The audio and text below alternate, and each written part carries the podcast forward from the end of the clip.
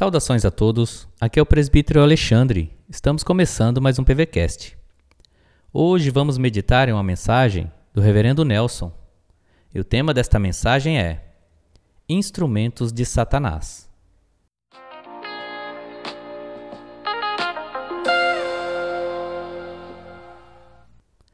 A palavra de Deus em Tiago 3, verso 14 a 16, diz assim: Se pelo contrário tendes em vosso coração inveja amargurada e sentimento faccioso, nem vos glorieis disso, nem mintais contra a verdade. Esta não é a sabedoria que desce lá do alto, antes é terrena, animal e demoníaca. Pois onde há inveja e sentimento faccioso, aí há confusão e toda espécie de coisas ruins.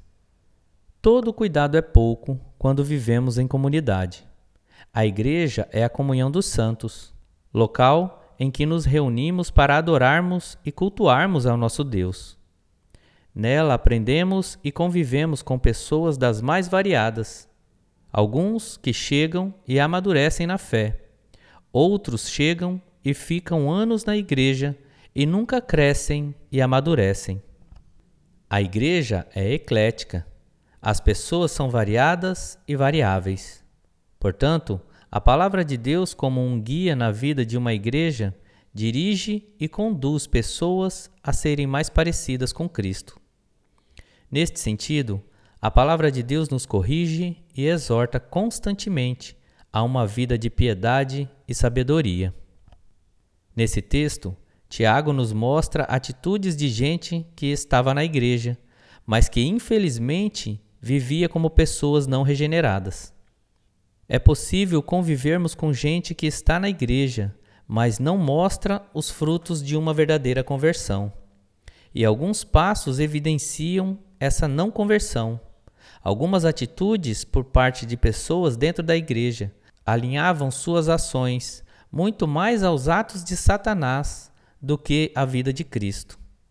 Inveja, amargura, espírito divisionista são atitudes satânicas, demoníacas, que não apontam para Cristo. A inveja e as divisões entre o povo de Deus são coisas do diabo. Muitos crentes têm sido instrumentos de Satanás, pois suas ações destroem, causam divisões e geram situações de maledicência e fofoca. Parece que nunca se contentam com nada Tiago escreve essa carta às igrejas que se encontravam dispersas, por entender que isso era um problema geral que afetava a vida de muitas pessoas dentro da igreja. O que fazer para mudar isso? Se arrependa, meu irmão.